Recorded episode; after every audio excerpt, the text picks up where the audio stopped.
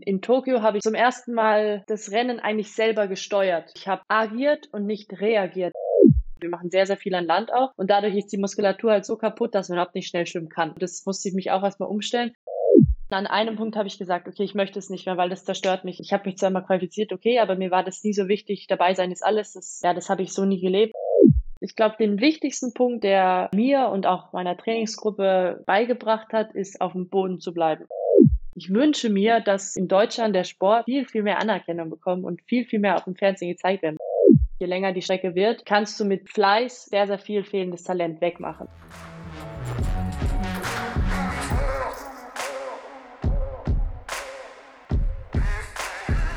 Hi und willkommen zurück beim Was los Podcast Nummer 15. Und ich stelle immer wieder fest, dass ich mich irgendwie, es ist irgendwie ganz strange, ja, sagt man jetzt Hallo, Hi, Willkommen, klingt irgendwie auch strange. Also ich tue mich da so ein bisschen schwer immer mit der Grußformel. Ja, muss ich mir nochmal überlegen, wie ich das mache. Egal, wir gehen mit großen Schritten auf jeden Fall auf Staffel 2 zu, die im November startet. Und vorab wollte ich ja noch so ein bisschen einen kleinen Ausflug in die Teildisziplin wagen und die vorletzte Folge war ja mit Rick Zabel, kam auch sehr, sehr gut an bei euch, hat mir auch sehr, sehr viel Spaß gemacht und jetzt switchen wir noch so ein bisschen mal das Medium und gehen mal ins Wasser und das ist ja bei uns, ich sage jetzt einmal bei uns, also bei den meisten ist es ja so eine Hassliebe, äh, manchmal ist es auch nur Hass. Auf jeden Fall, ähm, ja, ich habe mich sehr, sehr, sehr gefreut. Gut, ich sage das immer, aber es ist halt auch wirklich so, dass, dass ich da einfach sehr, sehr dankbar bin, dass sich die Sportlerinnen und Sportler, die das ja eben auch professionell machen und dementsprechend auch sehr, sehr, sehr viel Zeit in das Training und das Ganze drumherum stecken, da sich dann Zeit nehmen, auch für so einen kleinen Podcast-Tiny, der da immer anfragt. Okay, also heute mit Leonie Beck, zweifache Olympioniken, Vize-Weltmeisterin und Europameisterin auf der 10-Kilometer-Distanz. Aber um da hinzukommen, musste sie O-Ton auf jeden Fall das ein oder andere blutige Auge in Kauf nehmen. Und ich wollte von ihr einfach wissen, so was sind ihre Key Learnings im Freiwasserschwimmen, das ja nun mal auch im Triathlon ein sehr, sehr wichtiger Aspekt ist und man durchaus auch so ein bisschen trainieren sollte. Aber da natürlich auch mal rausgezoomt, Stichwort das Mindset, wie das professionelle und erfolgreiche Sportlerinnen hier umsetzen. Und ich wollte von Leonie auch noch wissen, welche Vorurteile ihr auch so im, im Alltag begegnen und was vor allem auch der größte Unterschied in der Trainingsphilosophie zwischen Deutschland und Italien ist da sie seit einiger Zeit bei einer italienischen Trainingssquad äh, rund um Paltrinieri zum Beispiel auch äh, trainiert und da sich sozusagen jetzt auf Paris 2024 vorbereitet. Also viel Spaß jetzt beim Reinhören und wir hören uns danach nochmal kurz. Leonie, ich hatte dir einen, einen Videogruß geschickt, äh, wo ich ja auch meinte, dass es gar nicht mal so sehr um das Training an sich gehen soll. Ich muss es, glaube ich, ein bisschen relativieren, weil ich dann in der Recherche gemerkt habe, oder mir ist da ein, ein zwei Artikel sind mir äh, besonders aufgefallen. Da meintest du, dass du der bei den Olympischen Spielen teilgenommen hast letztes Jahr und da äh, furios Fünfte geworden bist. Und da fand ich einen Satz äh, spannend und zwar meintest du, dass es da dann Klick gemacht hat und du gemerkt hast, wie Freiwasser funktioniert. Und da frage ich mich so, klär uns bitte auf, wie Freiwasser funktioniert, weil alle Triathletinnen und Triathleten wollen das, glaube ich, verstehen. Kann man das irgendwie runterbrechen? Also es ist ja so, dass ich 2016 nach den Olympischen Spielen vom Becken ins Freiwasser gewechselt habe.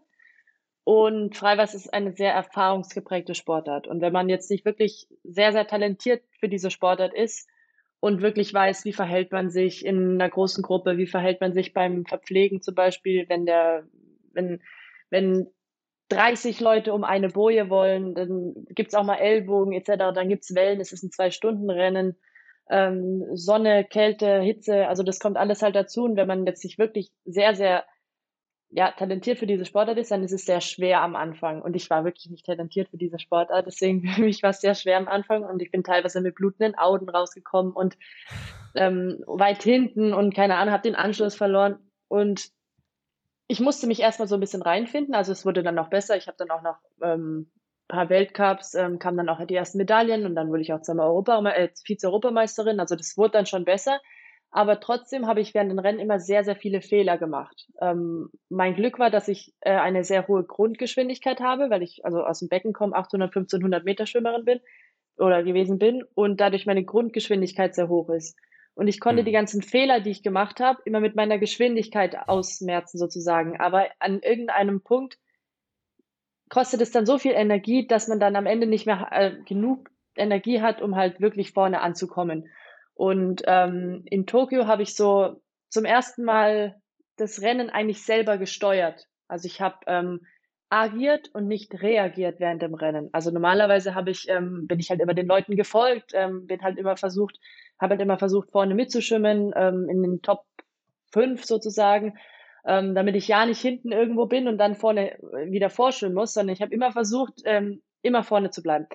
Und ähm, in Tokio habe ich zum ersten Mal es geschafft, ähm, die Gruppe auseinanderzureißen, beziehungsweise ich habe entschieden, okay, jetzt, jetzt fange ich an zu schwimmen, also jetzt fange ich an schnell zu schwimmen und erhöhe das Tempo.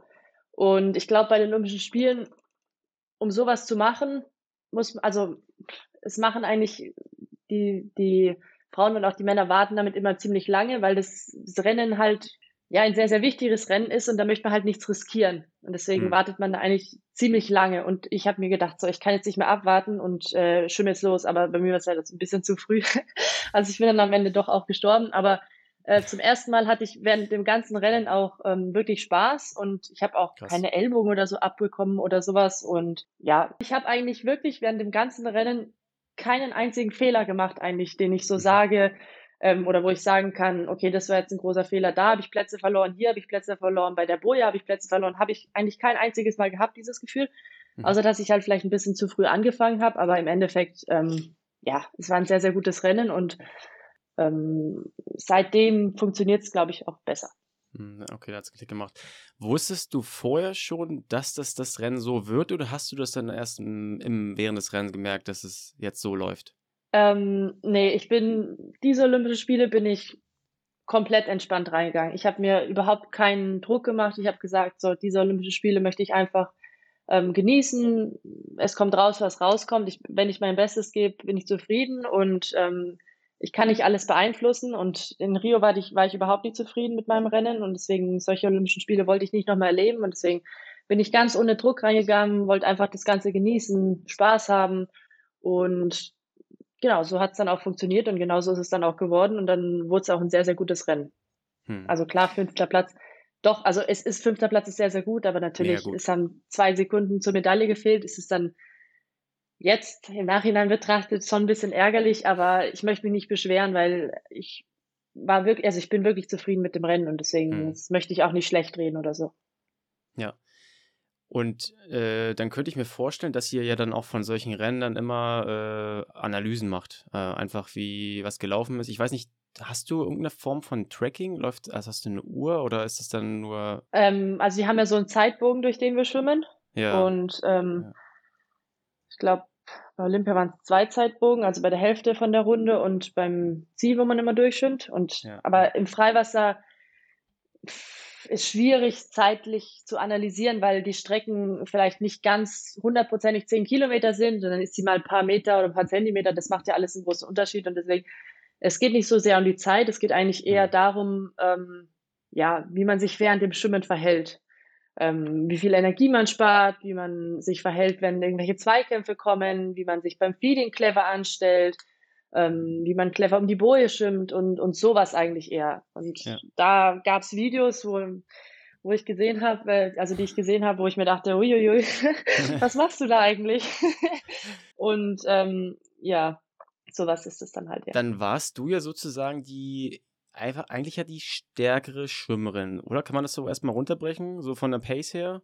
Mm, also es, nee, also es sind Olympische Spiele. Jede Schwimmerin da von diesem Feld ist sehr, sehr stark. Also ich würde jetzt ja. nicht sagen, dass ich die beste Schwimmerin bin, auf keinen Fall.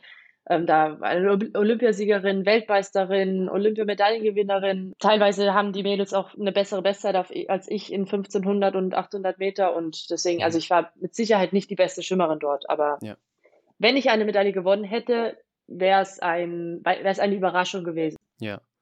Und äh, kann man das denn, also das ist, glaube ich, immer ganz schwer zu sagen, aber kann man das dann noch gerade so eine Retrospektive dann runterbrechen, welche Fehler du dann nicht mehr gemacht hast? Wenn man jetzt, also klar, mit dem Feeding, okay, das ist im Triathlon jetzt nicht unbedingt so der Fall, dass wir da dann zwischendurch äh, was snackt, so, aber äh, ich könnte mir vorstellen, gerade so zum Anfang, also ich glaube, so der Anfang ist ja bestimmt so der, der Start, dann irgendwie das Boy-Spiel und so die die, die Positionierung so. Vielleicht, vielleicht kannst du dazu irgendwie so was sagen, dass man mal so, weil ich, also nur um, um das Gefühl zu geben, versuche so ein bisschen auch was so mitzunehmen für die, für die äh, Swim by Run Anhänger hier. Äh, da ist ja die erste Disziplin meistens immer eher so ein bisschen die Hassliebe oder manchmal nur, nur Hass. äh, und äh, ähm, ja, dass man da vielleicht irgendwie so ein bisschen was sich abguckt. So. deshalb dachte ich so vielleicht so auf die Punkte eingegangen. Was kannst du denn dazu sagen? Also, wo man sehr, sehr viel Plätze auch gut machen kann, ist zum Beispiel um Bojenschwimmen. Wenn 20 Leute gleichzeitig um eine Boje gehen, kannst du als Erster wieder rumkommen oder als Letzter. Also du kannst äh, 20 Plätze verlieren bei einer Boje. Und wenn man sich da clever anstellt, zum Beispiel, ähm, gut, es kommt darauf an, ob man das auch wirklich sieht, ob das Glas Wasser ist, kann man ein bisschen um die Boje tauchen, also natürlich um das Seil, aber man kann ein bisschen abtauchen, damit man ein hm. bisschen unter die Leute geht. Ähm, muss, man muss es so ein bisschen ausfuchsen. Und in Tokio war es so, dass ich eigentlich von der ersten Runde vorne war. Ich war mit, mit einer noch nebendran, die erste Runde. Und äh, vorne ist natürlich nicht so viel Gedränge.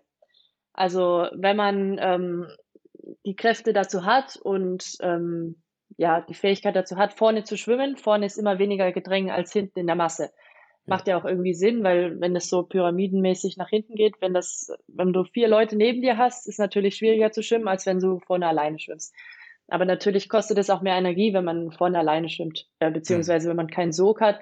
Aber bei mir war es dann an irgendeinem Punkt so, dass ich besser schwimmen konnte und es weniger Energie gekostet hat, wenn ich frei alleine schwimmen kann, anstatt wenn ich in irgendeinem Gedränge bin und wir uns gegenseitig das Wasser wegziehen und äh, uns bekämpfen, das kostet viel mehr Energie, als wenn ich alleine schwimmen kann. Und das Tempo ist dann nicht so hoch eigentlich und man trainiert es ja auch, dass es ähm, weniger Energie kostet, alleine in Ruhe zu schwimmen, anstatt in einem Feld mit mhm. der Masse und da zu kämpfen. Ja, ah, das ist interessant, weil dann muss man ja wirklich dann wahrscheinlich wirklich im Einzelfall oder im Rennen gucken, weil man sagt ja dann nicht, also so zum Beispiel mit dem Wasserschatten, nicht? Da gibt es ja auch so ein, zwei mhm. äh, Ansatzpunkte, wo man da, wenn man jetzt vielleicht nicht so ein starker Schwimmer, Schwimmerin ist, äh, wo man da schwimmen sollte. Aber das ist dann auch wieder, wie du sagst, äh, muss man halt gucken. Es kann aber auch sein, dass man sich dann gleichzeitig das Wasser wegnimmt. Also kann Vor- oder auch Nachteil sein, eigentlich nicht so, dass in der Gruppe schwimmen dann. Genau, also wenn man, wenn man weiß, der neben mir ist langsamer als ich, dann ähm, sollte man weggehen von ihm, weil dann profitiert er von dir. Und wenn hm. ich aber weiß, okay, ich bin jetzt langsamer als der neben mir, dann kann man ihn natürlich auch ein bisschen auf der Hüfte schwimmen, also natürlich nicht auf ihn drauf, aber ein bisschen das Wasser wegziehen und ihn sozusagen langsamer machen. ähm, oder wenn der, wenn der schneller ist als du und du nicht kämpfen willst, weil du, weil ihr gerade alleine zusammen seid, dann gehst du in die Füße von ihm und er schwimmst in seinem Sog oder in ihrem Sog. Ähm, und krass, und dann ist es wie zu, sozusagen wie ein Taxi, also eine, oder ein Aufzug, keine Ahnung. ähm, also man muss danach das Taxigeld aber auch bezahlen. nee, ich wollte sagen, ja. Nee, aber nein, aber es ist ja, also das ist die Sportart, dass man tatsächlich auch im Sog schwimmt und ähm, hm. ist ja jetzt nichts Verbotenes, aber ja, man muss halt sich selber auch ein bisschen richtig einschätzen können und wenn man weiß, okay, ich bin schneller, dann weg von ihm, weil sonst profitiert mhm. er von dir und du profitierst nicht, weil, euch, weil er dir das Wasser oder sie dir das Wasser wegzieht. Und das mit dem, äh, du hast das so schön beschrieben, mit dem Blut in den Augen, ja, äh, das ist natürlich klar, irgendwie mit eingepreist, wenn man da die Disziplinen wechselt. Aber ich meine, wie lang ging das eigentlich? Und äh, es äh, war doch bestimmt auch hart, oder? Dass du wahrscheinlich nicht nur ein, zwei, drei Rennen, sondern eher wahrscheinlich eine ganze Saison. Oder wie, wie lange ging dieses Spiel sozusagen dann? Ähm, also erstmal muss ich sagen, dass ich eigentlich auch selber schuld bin, weil ich äh, mit Schwedenbrille schwimme. Also das ist nur Plastik ohne Gummi. Und da ist es hm. natürlich ein bisschen härter, wenn du eins auf auf die Brille bekommst. Also ist auch ein bisschen gefährlich. Ja, aber ja, ja ich schwimme halt immer mit der Brille, deswegen, hm, mir passt halt kein, oder ich schwimme halt immer mit der, deswegen schwimme ja. ich auch mit der im Freiwasser. Aber es hat ja schon so ein Jahr, beziehungsweise ein Jahr von Rennen gedauert. Ähm, ich habe aber schon nach drei, vier Weltcups, dann bin ich schon weiter vorne angekommen, weil ich halt auch sehr gut trainiert war und eben sehr schnell war und die Fehler dann irgendwann ausmerzen konnte und halt mit meiner mhm. Geschwindigkeit die Fehler und die die Plätze, die ich verloren habe, halt wieder aufgeholt habe und dann halt vorne war. Jetzt habe ich eigentlich eine bisschen andere Technik, dass ich eigentlich am Anfang so viel Energie wie möglich spare und eigentlich eher weiter hinten schwimme mhm. und dann irgendwann entscheide, nach vorne zu gehen und dann halt aufzuholen und dann durchzuziehen. Also das mhm. ist, hat sich so ein bisschen geändert eigentlich die letzten, die letzten Rennen und die letzten Jahre, beziehungsweise dieses Jahr.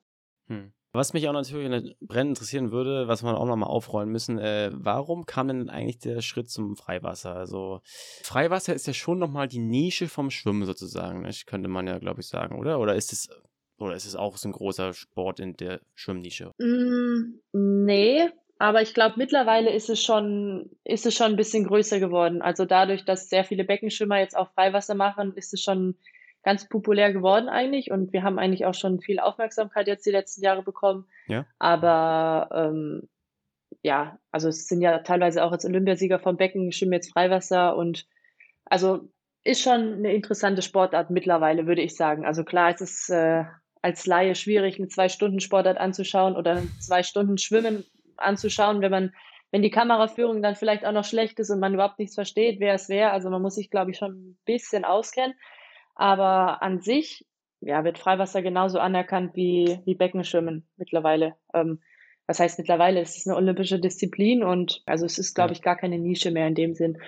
Und warum ich gewechselt habe, also ich hatte das Glück, dass ich in meinen Jugendjahren schon sehr erfolgreich bin. Jugend-Europameisterin geworden mehrere, mehrere Male und habe mich immer qualifiziert ähm, für die höher, also für die WM, EM, Olympische Spiele. Also ich habe diesen Sprung in die Erwachsenenklasse direkt geschafft. Mhm. Ich habe mich immer qualifiziert, aber habe nie an dem Höhepunkt dann meine Bestleistung erbracht. Also ich bin nie Bestzeit geschwommen bei einer EM, WM oder auch bei Olympischen Spielen. War, da war ich auch noch krank. Das war eine Katastrophe dort. Ich weiß nicht warum. Ähm, ich habe es aber nie geschafft. Und dann an einem Punkt habe ich gesagt, okay, ich möchte es nicht mehr, weil das zerstört mich. Ich trainiere das ganze Jahr dafür, ähm, dass ich da nicht zufrieden bin am Höhepunkt, am wichtigsten Wettkampf. Ähm, ich habe mich zwar mal qualifiziert, okay, aber mir war das nie so wichtig. Dabei sein ist alles. Das, äh, ja, das habe ich so nie gelebt. Ich wollte auch zufrieden sein mit meinem Wettkampfergebnis. Und mhm. ich habe jetzt nicht erwartet, dass ich eine Medaille gewinne oder so. Soweit war ich nicht. Aber ich hatte auch Finalteilnahmen. Aber ich wollte ja, wenigstens Bestzeit schwimmen und zufrieden sein mit dem Wettkampf. Und ähm, das war ich nie. Und dann habe ich an einem Punkt gesagt, okay, stopp. Und äh, Rio war ganz, ganz schlimm und habe ich gesagt, das zerstört mich. Möchte ich nicht mehr machen. Und es gibt jetzt zwei Optionen. Entweder ich höre auf oder ich schnupper mal ins Freiwasser rein. Und dadurch, dass wir Bundesstützpunkt Freiwasser sind und mit dem Thomas Lutz einen zwölffachen Weltmeister im Freiwasser haben, war es klar, dass ich früher oder später mal reinschnupper ins Freiwasser. Und ähm, ja, dann habe ich, haben wir uns zum Ziel gesetzt, ähm, Tokio 2020 zu erreichen. Und wir haben gesagt, ich habe vier Jahre Zeit, mhm. ähm, in diese Sportart reinzukommen und ähm, durch Rennen Erfahrung zu sammeln. Und genau, dann haben wir angefangen. Am Anfang lief es wirklich nicht gut, aber ich habe dich aufgegeben und dann immer weitergemacht, immer ähm, gesagt, komm, woher soll ich es wissen am Anfang? Also irgendwann musste man anfangen und ähm, natürlich läuft's, also wäre ein Wunder gewesen, wenn es von Anfang an gut läuft und deswegen, ja, ähm, bin ich dann dabei geblieben und bin dann immer besser geworden. Ja, und jetzt äh, Obermeisterin Gold äh, mit der Staffel äh, läuft auf jeden Fall. Also. ja, ich habe mich nämlich gefragt, es ist spannend tatsächlich, äh, ob das so ein, ja, ob das so ein proaktiver oder eher ein passiver Schritt war. Und in dem Fall war es ja wirklich ein aktiver, weil man hätte ja auch, also ich habe mich halt gefragt, ob es eher so die andere Entscheidung war. Beim Triathlon gibt es ja auch so kurz-Langdistanz. Und irgendwann merkt man halt, ja, man hat vielleicht nicht so diese ganz hohe V2 Max oder Geschwindigkeit und muss quasi auf die Langdistanz gehen. Und äh, aber bei dir war es ja jetzt hier nicht so, dass du gesagt hast, so mir fehlt einfach so einfach die die das Talent jetzt im Schwimmen. Ich muss jetzt auf die längere Distanz gehen, sondern eher so das Mentale, was ja auch ganz ganz großer Punkt ist einfach nicht. Ja, ähm, also es war jetzt nicht so, dass ich schlecht war. Ich habe ich hab mich ja qualifiziert für Olympische Spiele, ich habe mich qualifiziert für Weltmeisterschaften. Gut, für, für eine Medaille hat es nicht gereicht, niemals äh, im Becken, also bei der Erwachsenenklasse jetzt, aber ähm, ich war jetzt nicht schlecht, also ich war Top Ten der Welt und in einem, wenn du aber an einen Punkt kommst, wo es dich dann wirklich mental irgendwie zerstört, dann ist es auch nicht mehr gut und ja, es ist dann eine Abwärtsspirale eigentlich und es wird dann auch irgendwann schlechter. Ich muss dazu sagen, ähm, das war auch irgendwann die Phase, also mit der Pubertät ist es sehr, sehr schwierig. Bei Frauen dauert es vielleicht ein bisschen länger als bei Männern, aber jeder hat so eine Phase, so zwei, drei Jahre im, im Sport, da hören auch die meisten auf, weil die mhm. Leistung stagniert. Ähm, warum, weshalb, weswegen, weiß man nicht genau. Vielleicht, ähm, ja, viele sagen Pubertät, es kommen neue ähm, Dinge dazu, die du interessant findest. Ähm, Sport ist vielleicht gar nicht mehr so cool und ja. keine Ahnung. Ähm, und diese Phase muss man aber durchstehen. Ähm, und wenn man die Phase durchsteht und weiterhin im Leistungssport bleibt, danach kommen die Erfolge. Ähm, und ja, viele hören eben in dieser Phase aus, weil sie denken, für was mache ich das eigentlich noch, wenn, hm. wenn ich überhaupt nicht mich, also wenn ich mich überhaupt nicht verbessere. Und ja, bei mir war die Phase sehr, sehr lang. Also ich hatte eine sehr, sehr, sehr lange Durchstrecke. Ich habe mich, muss ich auch sagen, ich habe mich trotzdem noch qualifiziert. Also es hat noch gereicht für WM und so weiter. Aber mhm. trotzdem war ich halt nicht zufrieden mit den Rennen dann im Endeffekt. Und ähm, ja, habe ich irgendwann gesagt, das äh, möchte ich so nicht mehr, ja. Hm. Ja, wenn du es so beschreibst mit dem, dass du eigentlich ja ziemlich gut warst, aber dann halt also auf dem Peak äh, beim Wettkampf das nicht so ganz geklappt hat. Äh, also vom Außen betrachtet, ich, ich gucke gerne Schwimmwettkämpfe und äh, wird ja auch immer mehr übertragen jetzt in den letzten Jahren. Und äh, da war dann auch oft so, naja, dass halt so diese Medaillen irgendwie bei den deutschen Schwimmerinnen, Schwimmern, dass es da irgendwie nicht, nicht so klappt, so nicht. Jetzt natürlich mal, muss man aufpassen, was man sagt, so dass man das so verallgemeinert, aber das ist ja schon so eine Tendenz immer zu erkennen, was würdest denn du sagen? Du bist ja dann voll drin, so ist es da, also das kann ja dann eigentlich nur die Kopfsache sein, oder? Das ist ähm, dann eigentlich, also die Leistung ist da, aber man kann sie nicht abrufen, oder? Ja, also bei einer Weltmeisterschaft, meine, Zeit, meine Bestzeiten hätten jetzt auch nicht für eine Medaille gereicht. Also mit Katie Ledecky und sowas, das war jetzt, also ist niemand das Level Katie Ledecky, aber ähm, meine, wenn ich Bestzeit geschommen wäre, ein paar Sekunden, hätte das auch eigentlich nicht für eine Medaille gereicht. Also man muss dann schon schauen, ähm, wenn die Bestzeit in Medaillenniveau ist, dann ist es was anderes, aber meine Bestzeit war jetzt nicht im Medaillenniveau. Also meine Bestzeit war Finalniveau. Ich bin zum Beispiel zweimal Neunte geworden, 2015 bei der WM. Also habe mhm. zweimal knapp das Finale verpasst, in 800 und 1500. Aber selbst da bin ich halt auch keine Bestzeit geschwommen. Wenn ich Bestzeit geschwommen wäre, hätte ich Finalplatzierung erreicht. Aber bin ich halt nicht. Und das ist dann halt irgendwann ärgerlich und ähm, ja, deswegen ich weiß es nicht. Ich bin lange aus dem Beckenschwimmen raus eigentlich. Also im Freiwasser, wir holen die Medaillen. Ähm, wir sind eigentlich genau. ganz gut dabei, aber im, im ja. Beckenschwimmen bin ich jetzt eigentlich wirklich nicht mehr so drinnen. Ich, der letzte Becken, ich war, bin jetzt bei der EM im Becken noch einmal geschwommen, weil ich dachte, Rom, das Becken ist cool draußen, ähm, wollte die Atmosphäre ein bisschen genießen, aber auch nur zum, zum Spaß, weil ich mich sowieso qualifiziert hatte und dachte ich, warum nicht, bin eh schon da. Und ähm, ansonsten bin ich aber jetzt wirklich sechs Jahre lang aus dem Beckensport eigentlich raus, mehr oder weniger. Und bist du dann in der Übergangszeit, wo du dann, wo du gerade so diese Phase, schwere Phase beschrieben hast, äh, hast du damals schon bei äh, Thomas Lotz dann, nee, das war ja noch Beckenschwimmen sozusagen, nicht? Ja, ich war immer beim, ich war immer beim selben Trainer. Also wir, so, okay. ähm, 1500 und 800 und Freiwasser, wir trainieren eigentlich fast das Gleiche, vielleicht ein bisschen mehr im Freiwasser und okay. äh, für Freiwasser versuchen wir dann auch ab und zu ins Meer zu gehen, aber eigentlich mehr oder weniger trainiert man das gleich. Und man trainiert ja auch im Becken. Also die Grundlagen werden ja alle im Becken gesetzt. Ah, okay. Das äh, komme ich auch nochmal später zu. Aber ich habe mich nämlich auch gefragt bei Thomas, er hat ja auch ein Buch äh, auf der Erfolgswelle schwimmen. Und äh, der Untertitel, ich habe es mir hier aufgeschrieben, was junge Menschen wissen müssen, um erfolgreich zu werden. Wahrscheinlich war das ja auch dann prädestiniert, nicht so für dich, äh, dass äh, auch gerade so dieses Mentale, kann ich mir vorstellen, da sehr, sehr wichtig war. Kann man da irgendwie sowas, sowas äh, skizzieren, so an Learnings? Oder ist es eher so ein diffuses Sache, was man über die Jahre wahrscheinlich dann mitbekommt? Wie, wie ist da so, wie, oder wie viel Mentales hat er so ins Training reingebracht? Ähm, also der Thomas war ein sehr, sehr und ist immer noch ein sehr, sehr großes Vorbild. Ähm, ich glaube, den wichtigsten Punkt, der er mir und auch meiner Trainingsgruppe beigebracht hat, ist auf dem Boden zu bleiben. Ähm, nicht abzuheben, egal wie erfolgreich du bist. Und er war zwölffacher Weltmeister und war wirklich alles, aber nicht abgehoben. Und das ist so, was wir ja eigentlich mit auf den Weg bekommen haben, dass man so eigentlich erfolgreich wird, beziehungsweise es gibt wieder viele Wege, denke ich, erfolgreich zu werden, aber das ist so eigentlich das Wichtigste, was wir gelernt haben. Und das ähm, war auch sehr, sehr cool mitzusehen und ich durfte ja auch zwei, drei Jahre, bis er dann aufgehört hat, durfte ich ja noch mit ihm trainieren. Und mhm. ähm, er war immer sehr, sehr fleißig. Und die zweite Sache, die er eigentlich mit auf den Weg gegeben hat, ist, dass man fehlendes Talent mit vieler harter Arbeit wegmachen kann. Und auch je länger die, Strenge, die, die Strecke wird, kannst du mit Fleiß sehr, sehr viel fehlendes Talent wegmachen. Und natürlich ist man irgendwo auch limitiert, aber es gibt auch Sportler, die sind sehr, sehr talentiert, aber trainieren halt nicht so gut und dann ist man irgendwann auch auf dem gleichen Niveau. Und es gibt auch ähm, ja viele Schwimmer zum Beispiel, die sind sehr, sehr talentiert, aber haben halt irgendwie keine Lust zu trainieren. Und das ist dann äh, anzus also schade mit anzusehen, weil man sich denkt, boah, wenn die gut trainieren könnten oder gut trainieren würden zum Beispiel, was würden die erfolgreich sein? Ähm, das, sowas bekommt man halt auch über die Jahre mit. Aber das ist halt die Sache, vor allem auch im Freiwasser und auf langen Strecken. Man kann sehr, sehr viel mit Fleiß gut machen. Hm. Ja, okay, da muss ich äh, schmunzeln, weil ich hatte nämlich die Tage mit dem äh, Jan Wolfgarten äh, gequatscht. Äh, schöne Grüße übrigens auch an dich.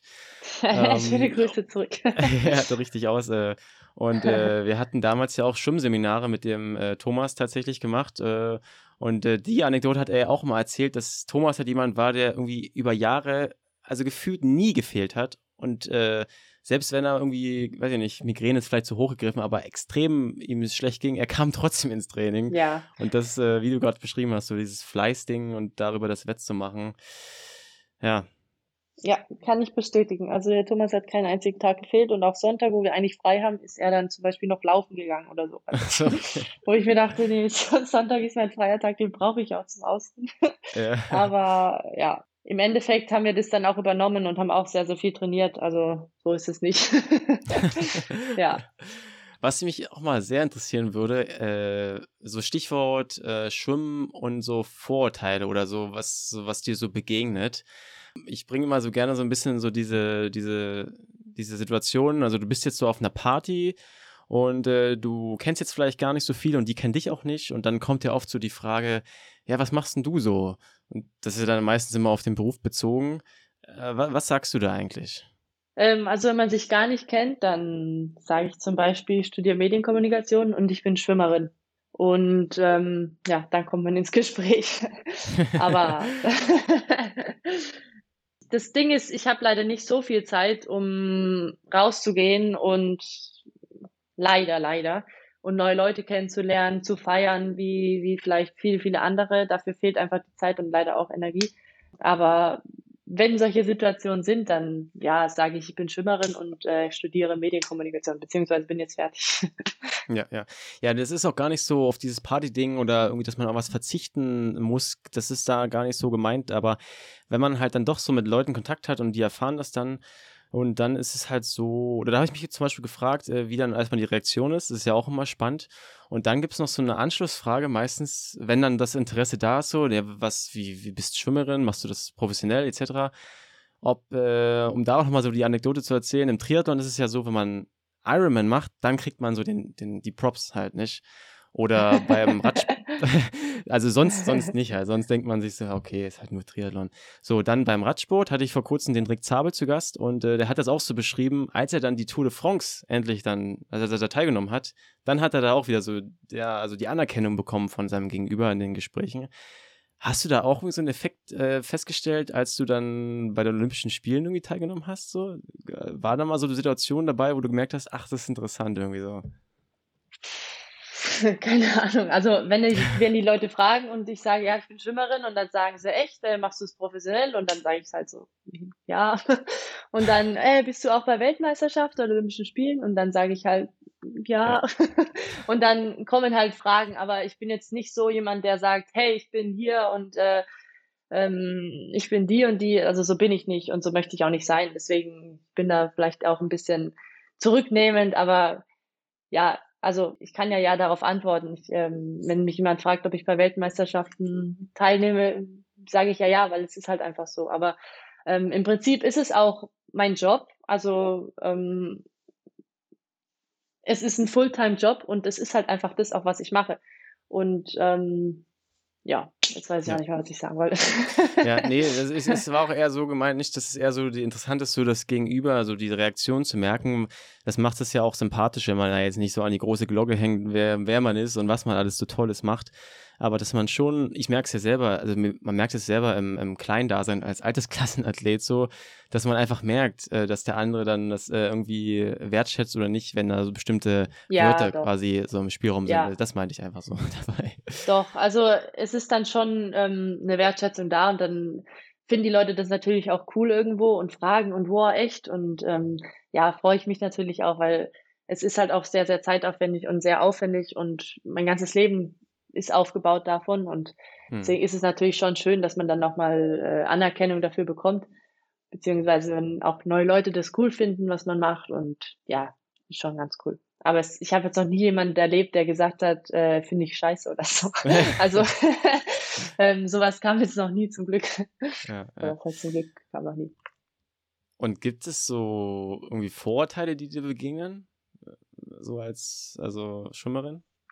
Mm, nee, also ich werde oft gefragt, ich, ich bin ziemlich groß und habe halt auch ein bisschen wahrscheinlich ein breiteres Kreuz als normale äh, Frauen. Und dann fragen mich viele, ob ich Basketballerin bin oder Volleyballerin oder halt, hm. ob ich Sport mache. Und dann sage ich, ja, ich bin Schimmer. Und dann, ah, okay, ich hätte getippt auf Basketball oder so. Und ich so, okay. nee. ja, nee, aber ansonsten Vorurteile, nee. Manche sagen Kacheln zählen oder so, aber ich habe zum Beispiel noch nie in meinem Leben Kacheln gezählt. ähm, ja, ich auch nicht. Ähm, ja, aber ansonsten Nee, Vorurteile eigentlich, eigentlich nicht, nee. Hm. Ähm, die Radsportler, äh, da ist es ja immer so, ein bisschen lustig gemeint, so, die belächeln ja auf die Triathleten halt so, dass sie nicht richtig Rad fahren können und äh, überhaupt halt auf dem Rad so. Ist es beim Schwimmen auch so, dass man so ein bisschen so, du bist ja dann oft auf dem, im Becken einfach und siehst wahrscheinlich auch ein paar Triathleten mit ihren 10.000 Tools am Rand, die sie vielleicht gar nicht bräuchten. Äh, ist da auch so ein bisschen, dass man so ein bisschen so spaßig darüber ein bisschen schmunzelt oder hat man da gar keinen Blick für? Ich finde, jeder soll Sachen, äh, jeder soll machen, was er, was er möchte, was er gerne macht. Und ich würde mich niemals über was, über jemanden lustig machen oder so. Ähm, deswegen, also wenn es jetzt nicht gerade ein Freund ist und uns wirklich witzig ist, aber wenn ich jemanden nicht kenne, dann, also ich verurteile oder vorverurteile niemanden und deswegen ja. jeder soll machen, was er möchte. Und ähm, ich mache mich nicht lustig, wenn jemand Triathlon macht. Also ganz im Gegenteil. Ich finde es toll, wenn, wenn Leute Sport treiben und ich finde es äh, gut, wenn viele Menschen schwimmen. Ich würde mir wünschen, es würden viel, viel mehr schwimmen sozusagen und ähm, alle Sportarten cool. Und ich ähm, bekomme jetzt auch, weil ich doch mehr Leute jetzt äh, kennenlerne und ähm, mhm. keine Ahnung auf Events und auch andere Sportarten. Und es mhm. gibt so viele coole Sportarten, also wirklich, es gibt so coole Sportarten, die aber überhaupt nicht übertragen werden. Und man weiß davon, also man bekommt damit auch als, als Laie bekommt man davon gar nichts mit, dass mhm. es also keine Ahnung, ich habe jetzt eine von Taekwondo mitbekommen und dann waren wir zum Beispiel beim ähm, Sporthilfeclub der Besten, ähm, war ich vor zwei Wochen und dann waren wir im Kraftraum und da war ähm, zwei Bobfahrer, Taekwondo, Turmspringen ähm, und noch irgendwas und jeder hat komplett andere Übungen im Kraftraum gemacht und ich weiß halt so, was meine Übungen sind und ja. ähm, was ich für Schwimmen mache und jeder hat und dann habe ich festgestellt, jeder macht halt komplett was anderes. Also ich weiß nicht, ob das auch für Laien interessant ist. Ich weiß halt äh, von meiner Sportart und dann ähm, habe ich halt von anderen Sportarten so ein bisschen was mitbekommen. Zum Beispiel auch Stabhochspringerin habe ich eine kennengelernt und es ist so interessant, also für mich, keine Ahnung, ob es für andere auch interessant ist, aber ähm, sie hat dann erzählt von den Stablängen und sowas und ähm, die Technik und keine Ahnung, wie man das trainiert. Und also ich fand das richtig interessant und ich finde es richtig cool. Und ich finde eigentlich, oder ich wünsche mir, dass ähm, in, in Deutschland der Sport und alle Sportarten viel, viel mehr Anerkennung bekommen und viel, viel mehr auf dem Fernsehen gezeigt werden, weil es echt coole Sportarten sind und ja, gibt. Ja. Man, ja, es ist ja schon so ein bisschen im Kommen, nicht? Habe ich das Gefühl, mit diesen Europa-Championships hier, die jetzt hier auch wieder äh, dieses Jahr waren, wo ja echt viel übertragen wird, äh, wurde. Ich bin auch so ein Typ, der alles guckt oder vieles auf einmal guckt, weil er noch nie gekannt, äh, so wie du auch noch nie gehört hat von. Dann erzähl doch mal, äh, du bist ja jetzt dann auch nach Italien äh, geswitcht. Äh, das war übrigens auch die Frage von Jan, der würde sehr, sehr gerne wissen, wie ihr eigentlich da trainiert. Wie trainieren die Italiener? Also was ist der Unterschied ähm, auch vielleicht zu Deutschland? Ja, also ich kann es zu, was ich gewohnt war daheim, den Unterschied ja. sagen. Es ist eigentlich schon ziemlich unterschiedlich. Daheim haben wir mehr Wert auf Schwimmtraining gelegt, beziehungsweise auf die Zeiten, die auch im Schwimmtraining geschwommen worden sind. Also es war ja wichtig, dass man immer gut im Training war, beziehungsweise halt die, die Zeiten mussten schon stimmen. Und da haben wir so leider das Krafttraining immer ein bisschen ähm, hinten rückfallen lassen, weil wir halt, also wir Sportler, natürlich mussten wir das Krafttraining machen, aber wir haben halt dann immer ein bisschen äh, weniger Gewichte genommen, ja. dass wir halt dann äh, mehr Ach Energie so. haben und mehr Kraft haben, um okay. gut zu schwimmen wenigstens. Ähm, ja, genau. Ähm, und hier ist es ein bisschen anders. Also es wird sehr viel Wert auf Krafttraining gelegt und äh, Stabi und keine Ahnung. Also wir machen sehr, sehr viel an Land auch. Und mhm. dadurch ist die Muskulatur halt so kaputt, dass man überhaupt nicht schnell schwimmen kann. Also das musste ich mich auch erstmal umstellen, weil ich so langsam äh, geworden bin im Training und das war ich wirklich nicht gewohnt. Ich war sehr, sehr, sehr schnell ähm, daheim. Okay. Ich war im Training, ich bin wirklich schnelle Zeiten geschwommen. Ich bin teilweise äh, bei den Jungs äh, mehr oder weniger mitgeschwommen und hier halt komplett überhaupt nicht mehr, weil die Muskulatur halt die ganze Zeit okay. ähm, ein bisschen, ja, kaputt ist. Man hat immer Schmerzen vom, vom Krafttraining mehr oder weniger. Und da kann man halt einfach nicht so schnell schwimmen und dann wird halt auf dem Wettkampf getapert und dann ist man halt fit. Aber ähm, es wird hier nicht Wert drauf gelegt, dass man Bestzeit im Training zum Beispiel schwimmt. Also das ist so der größte Unterschied eigentlich, ja. Okay, das ist ja spannend. Und kannst du das irgendwie so festmachen, so ein Verhältnis, wie viel äh, Athletiktraining ihr da macht, so in der Woche zum Schwimmtraining? Naja, also Schwimmtraining bleibt mehr oder weniger gleich. Wir schwimmen so 70, 75 Kilometer eigentlich jede Woche, vielleicht teilweise 80. Aber daheim zum Beispiel sind wir mehr geschwommen. Wir hatten teilweise auch 100 Kilometer Wochen, aber hier zum Beispiel der Kraulanteil viel höher. Also wir schwimmen 95 Prozent Kraul. Und daheim hatten wir halt auch mal, keine Ahnung, ein bisschen Lagen, ein bisschen Beine, Rücken, keine Ahnung, sowas halt. Und hier ist es eigentlich 95 Prozent Kraul. Und das ist so ein großer Unterschied. Und macht dir das auch mehr Spaß so, so wie es hier oder wie es in Italien gelebt wird? Oder ist es eher so der Erfolg, dass du, äh, dass dir wichtig ist, dass es erfolgreich ist, das Training? Ja, also natürlich zählt im Prinzip der, der Wettkampf und wenn der gut ist, ist dann ist es in Ordnung, was wir trainieren, aber Training an sich ist überall hart. Also man muss überall hart trainieren und man hat überall Schmerzen und man muss sich überall durchkämpfen. Also da ändert sich eigentlich nicht groß viel dran. Hier ist natürlich der Vorteil, dass man über die Hälfte des Jahres, man kann draußen an der Sonne trainieren. Das ist mhm. natürlich luxuriös, würde ich sagen. Ähm, aber im Prinzip muss man trotzdem seine Arbeit machen und ja, sich durchkämpfen durchs Training sozusagen. Mhm. Und ja, und was auch unterschiedlich ist, wir verbringen sehr, sehr viel Zeit hier mit Training. Also das ist in Deutschland ein bisschen anders, weil hier ist es nicht so mit ähm, Studium, Ausbildung, das ist hier so nicht. Also die sind mhm. ja in der Armee, Polizei, ähm, Sportgruppe halt irgendwie sowas und eigentlich so gut wie alle. Mhm. Und ähm, sowas wie Studieren ist hier eigentlich jetzt nicht so. Und dafür wäre auch überhaupt gar keine Zeit, weil wir von 8 Uhr, also wir fangen halt ein bisschen später an, 8.30 Uhr und dann sind wir halt bis 12 in der Schwimmhalle und dann geht's um 4 wieder weiter und sie kommen um 19.30 Uhr wieder nach Hause. Also wo soll da Zeit sein zum Studieren? Und daheim, mhm. wir hatten Schüler, wir hatten Studenten, wir hatten ähm, Schwimmer, die zur Arbeit gehen und da können wir ja nicht den ganzen Tag trainieren. Also da sind wir halt dann schon um sieben ins Wasser gesprungen und waren dann halt um 9.30 Uhr fertig und dann ähm, ist jeder halt zur Schule, zur Uni, zur Arbeit etc. Und dann sind wir wieder nachmittags zum Training gekommen. Also das ist halt hier, wir dehnen viel, dann Aufwärmen mit dem Terraband und, und sowas wird hier halt alles noch viel gemacht. Hm. Ah ja, das ist auch spannend, genau. Was, wie viel Wert legt ihr so auf so, macht ihr so Yoga, Pilates oder ist es eher so das klassische Dehnen vor, nach dem ähm, Yoga, Pilates eigentlich gar nicht. Wir machen immer vor jedem Training, vor Vormittags- und Nachmittagstraining ähm, mit dem Terraband Übungen für die Schulter. Und eigentlich sollen wir uns auch dehnen nach dem Training. Das ist gerade so in den letzten Wochen ein bisschen steigend, ja. aber wird auch sehr viel Wert drauf gelegt, tatsächlich. Ja. Und ähm, dass man sich halt ein bisschen dehnt. Und ja. Und wir haben auch immer acht bis zwölf Übungen vorher ähm, zum Aufwärmen, Stabi oder wie heißt es? Dynamisches Dehnen oder? Nee, nee, nee, so, keine Ahnung, äh, Schulterblätter. Ach, Mobility so. Stabi, Mobility. ja, genau, ja. Mobilität, genau. Und, ähm, oder halt, ja, kommt drauf an, was danach im Wasser ist, aber auch vor jeder mhm. Trainingseinheit. Mhm. Ja, äh, was ich mir auch gefragt habe, ich erlebe dich ja jetzt hier so als aufgeschlossener Mensch, äh, der auch äh, einfach äh, freudig ist, so an vielen Sachen, glaube ich, kennenzulernen. Die Deutschen sind ja tendenziell eher so ein bisschen introvertierter oder ein bisschen zurückhaltender.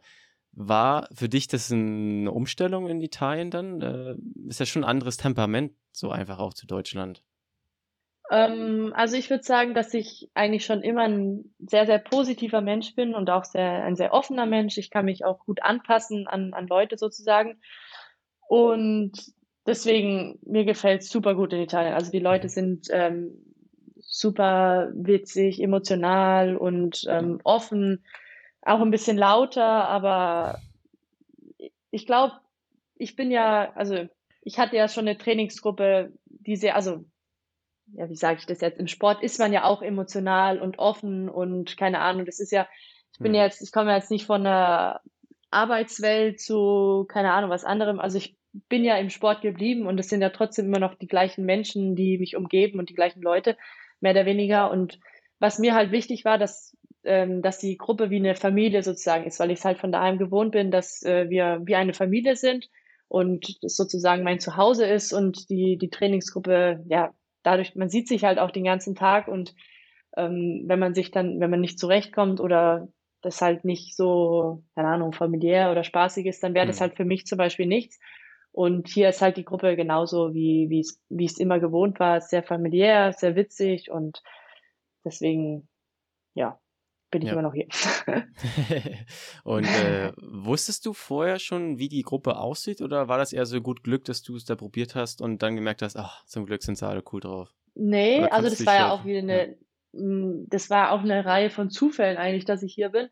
Okay. Ähm, vor, also gut, jetzt erzähle ich es mal. Vor den Olympischen Spielen wurden alle Welt Weltcups abgesagt äh, wegen Corona und konnte alles nicht äh, organisiert werden, bla bla bla. Und ich brauchte halt noch ein paar Rennen vor den Olympischen Spielen, weil ich ein Jahr keine Rennen hatte. Ich hatte noch nicht so viel Erfahrung im Freiwasser und ähm, brauchte halt noch ein bisschen was. Und dann ähm, sind wir auf die Idee gekommen, komm, schreiben wir die Nationen an und fragen, ob wir bei den ob ich bei den nationalen Meisterschaften teilnehmen kann, weil da das Niveau eigentlich auch immer ganz gut ist. Und dann mhm. habe ich mhm. Italien und Frankreich angeschrieben und hätte dann noch Spanien angeschrieben, weil das eigentlich so die besten nationalen Meisterschaften sind. Und Frankreich hat gesagt, nee, geht nicht wegen Corona, können sie halt keine Ausländer nehmen. Und Italien hat gesagt, klar, komm, äh, wir freuen uns, dass du kommst, dass du fragst, ähm, bist immer willkommen, bla bla bla.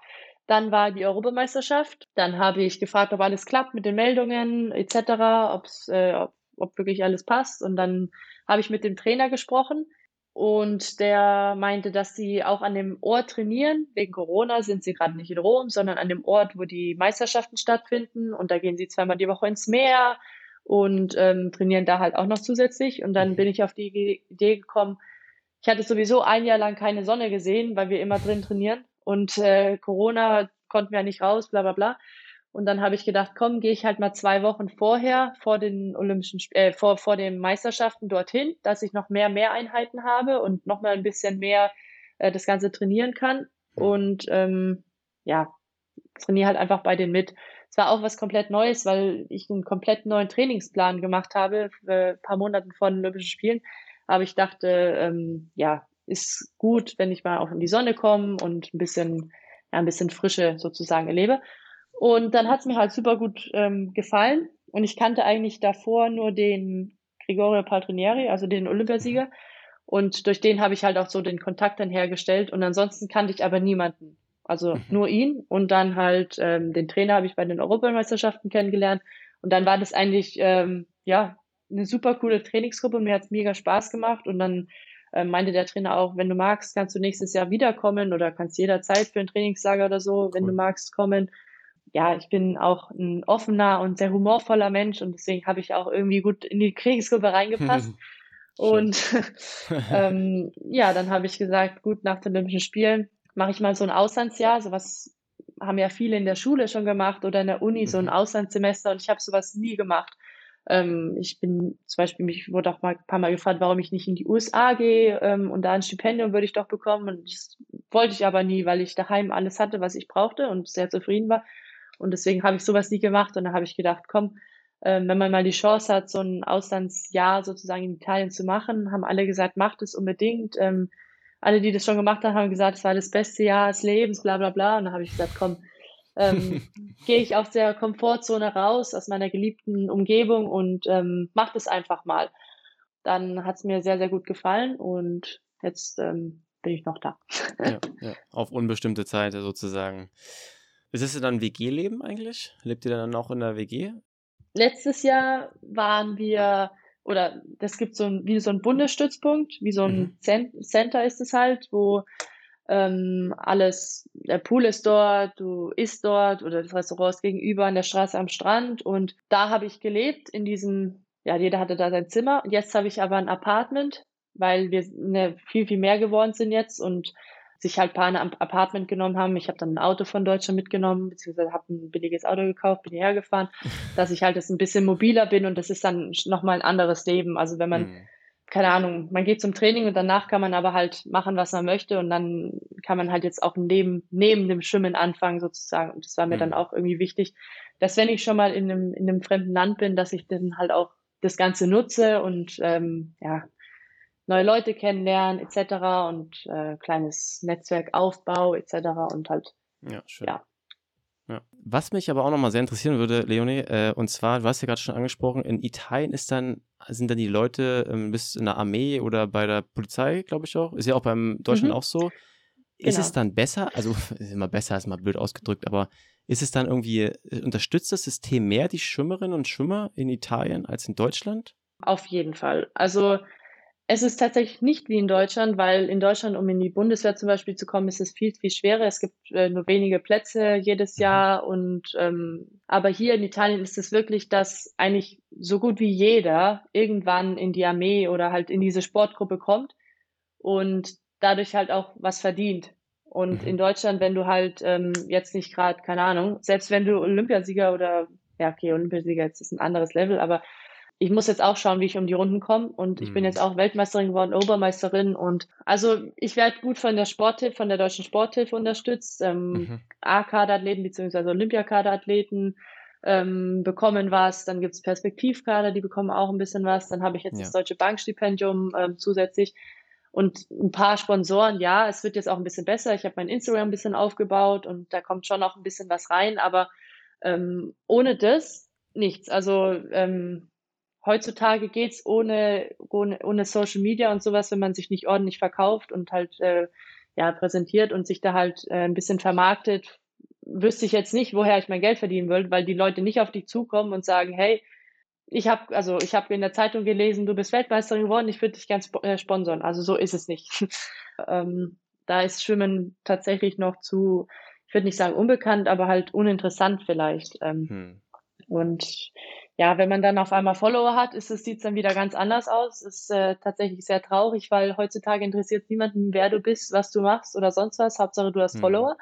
Aber ist halt nun mal die Welt heute so und ähm, ja, mir macht es auch Spaß, immer was ein bisschen was zu posten und ähm, ich bin auch eigentlich ziemlich kreativ und ich habe ja auch Medienkommunikation, äh, Medienkommunikation studiert und mir macht es auch Spaß, ähm, das so ein bisschen aufzubauen und ähm, Videos zu erstellen etc.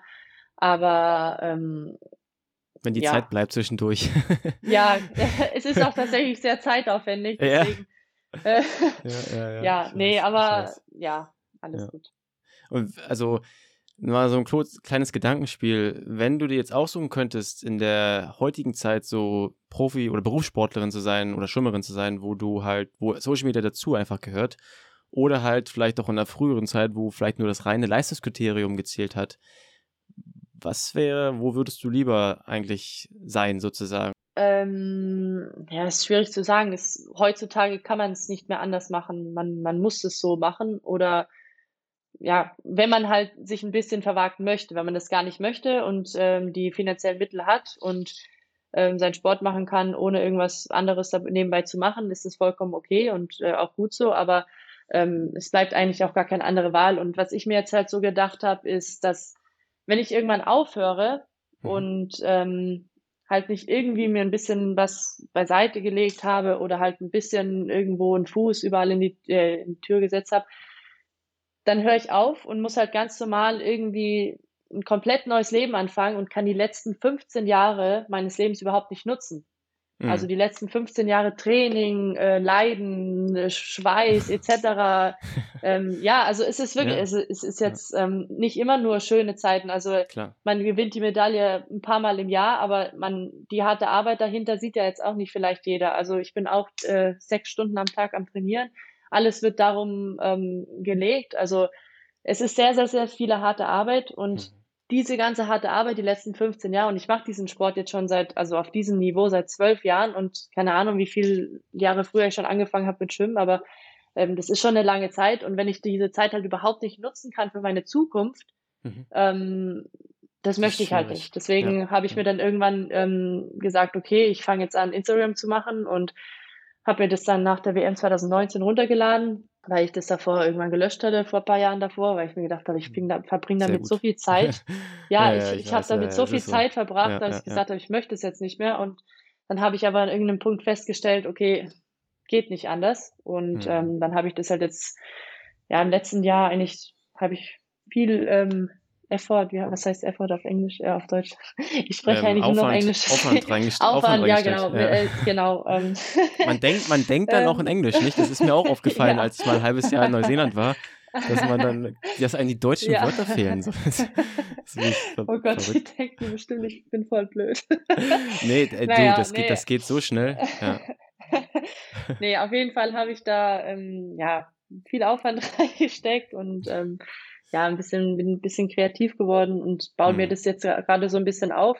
Aber ich möchte halt, wie gesagt, wenn ich irgendwann aufhöre, beziehungsweise ich möchte aufhören, wann ich möchte und nicht irgendwann, wenn ich muss. Mhm. Und ähm, ja, und dann möchte ich halt Türen offen haben, um zu entscheiden, was ich machen möchte. Und ich möchte machen, was ich machen möchte, sozusagen. Und nicht gezwungen ja. sein, irgendwas, ähm, keine Ahnung, zu machen, was mhm. ich vielleicht gar nicht möchte. Ähm, Leonie, ich habe noch äh, zum Schluss gleich drei äh, schnelle Fragen, die tatsächlich auch gar nicht von mir kommen. Aber eins würde ich noch gerne wissen, weil wir gerade bei Instagram waren. Äh, du hast deine Masterarbeit über Body Positivity geschrieben.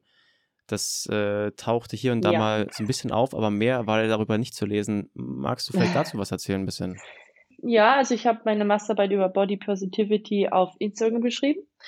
Und ja, das Thema habe ich eigentlich zusammen mit meinem Dozenten ähm, ausgesucht, beziehungsweise ich war mhm. offen für ein Thema, aber meinem Dozenten hat dieses Thema zum Beispiel sehr gut gefallen.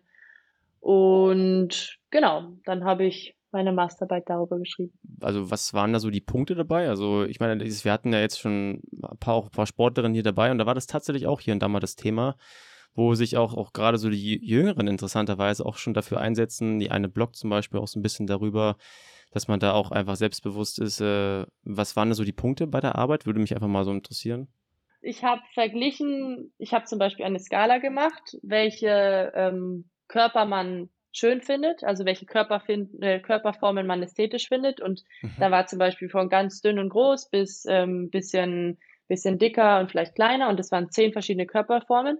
Mhm. Und dann, also man musste die anklicken. Danach hat man einen Beitrag gesehen über Body Positivity, also fünf äh, Posts zum Beispiel, die habe ich dann erstellt und mit äh, Bildern irgendwie halt zusammengeschnippelt und ähm, halt einen Text dazugefügt, äh, liebe dich wie du bist, ähm, etc. und sowas. Und mhm. danach hat man nochmal die Skala ähm, angekreuzt, wie viele Körperformen man schön findet. Und ähm, die Kontrollgruppe hat halt dann irgendwelche Innenarchitektur gesehen, also ähm, hat nichts mit Body, Body Positivity zu tun gehabt. Und die Personen, die die Body Positivity Beiträge gesehen haben, haben tatsächlich ähm, danach mehr Körperformen angekreuzt als davor.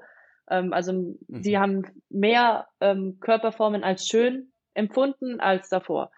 Und ähm, dann habe ich das Ganze, das war eigentlich so das Hauptthema, verglichen, wenn man Body Positivity Beiträge sieht, ob man danach auch mehr Akzeptanz zum Beispiel zu Flüchtlingen, zu Frauen etc. hat. Da hatte ich auch mhm. ganz viele Skalen und dann auch mit Vorher und Nachher verglichen. Und ja, es war eigentlich sehr, sehr komplex, was ich da gemacht habe. Also wenn, äh, wenn irgendjemand das mal lesen möchte, soll sich bei mir melden.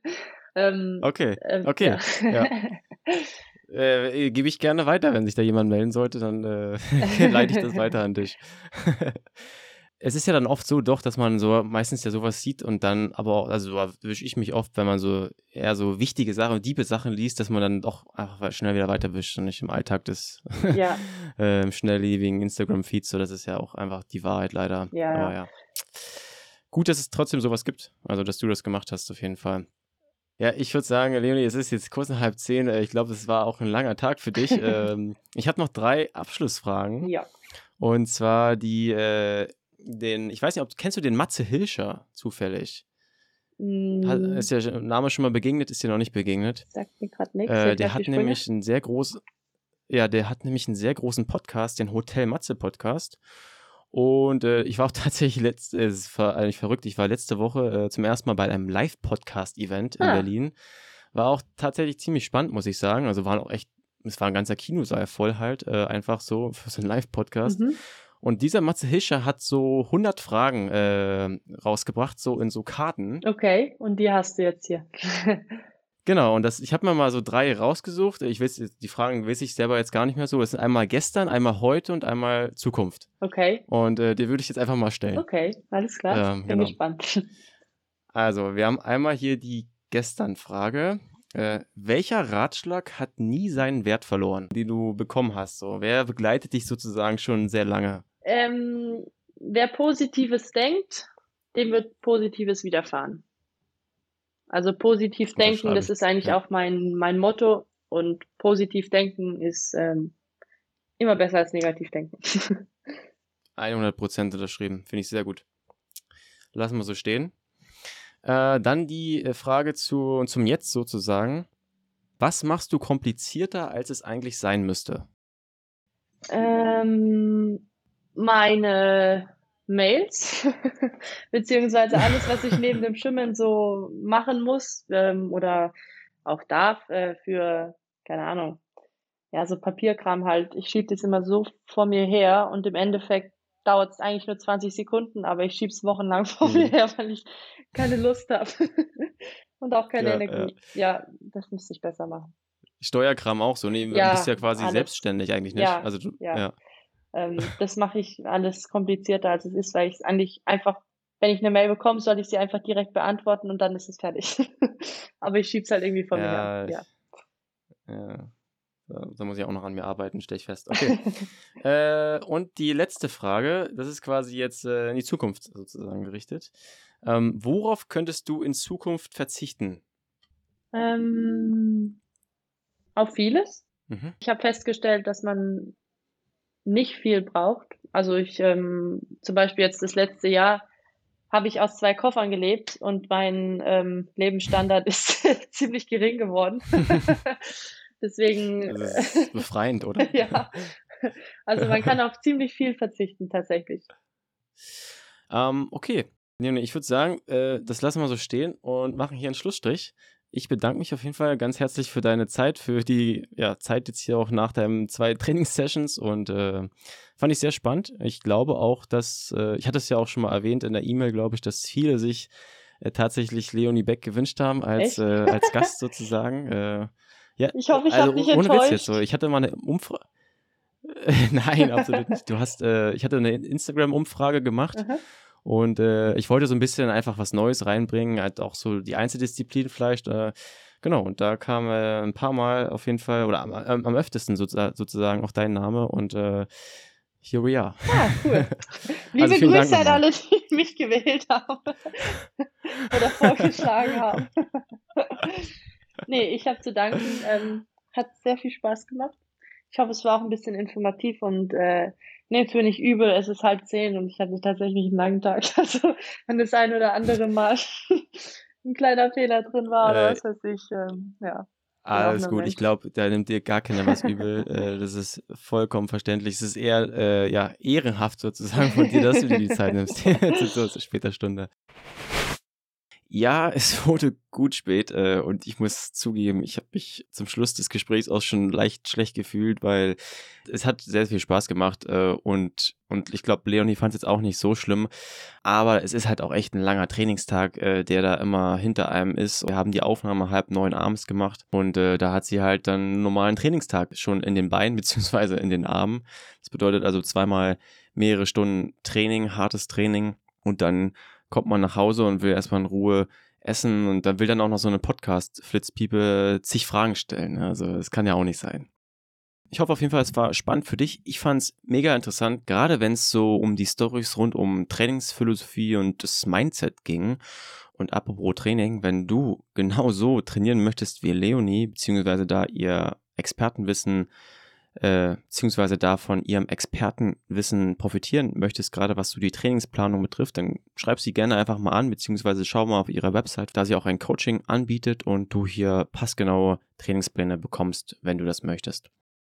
Last but not least möchte ich dich noch äh, auf mein äh, Content Creator Dasein, wie man heute so äh, schön sagt, auf der Plattform Steady aufmerksam machen. Worum geht's da? Also es ist ja so, dass gerade auch sehr sehr viel kostenloser Content im Internet ist ja einfach man sich reinziehen kann, sowohl visuell als auch auditiv. Ja, und das ist halt, das hat sich so ein bisschen eingebürgert und das ist auch richtig cool, dass es sehr, sehr viel kostenlosen Content gibt. Nichtsdestotrotz es wäre es halt auch sehr, sehr cool, wenn Leute, die da halt sehr, sehr viel Arbeit reinstecken, äh, dann auch irgendwie supported werden können. Und Steady hat jetzt hier die Möglichkeit, dass man hier als Content Creator, der ich dann wahrscheinlich auch bin, sozusagen die Möglichkeit gibt, dass die Community das unterstützen kann, aber eben nicht werbefinanziert, sondern durch so kleine Mini-Abos. Das heißt also, du kannst, wenn du möchtest, einen kleinen monatlichen Betrag zahlen und sozusagen damit eins zu eins den Podcast hier unterstützen und bekommst dann auch noch kleine Benefits dazu sozusagen. Schau da gerne mal rein. Ich habe den Link natürlich auch in der Show Notes. Kannst es dir schon denken. Und ja, das äh, wollte ich auch nochmal kurz äh, mitgeben. Und dann würde ich sagen, äh, ein bisschen müssen wir uns noch gedulden, bis Staffel 2 im November losgeht. Und ja, du kennst das Spiel. Alle Infos zu den Gästen und dem genauen Starttermin gibt es natürlich wie immer auf Instagram. Warteslos unterstrich Podcast. Und ja, ich habe jetzt eigentlich nee, das war's eigentlich, würde ich sagen. Dann wünsche ich dir noch einen schönen Tag und wir hören uns. Ciao, ciao.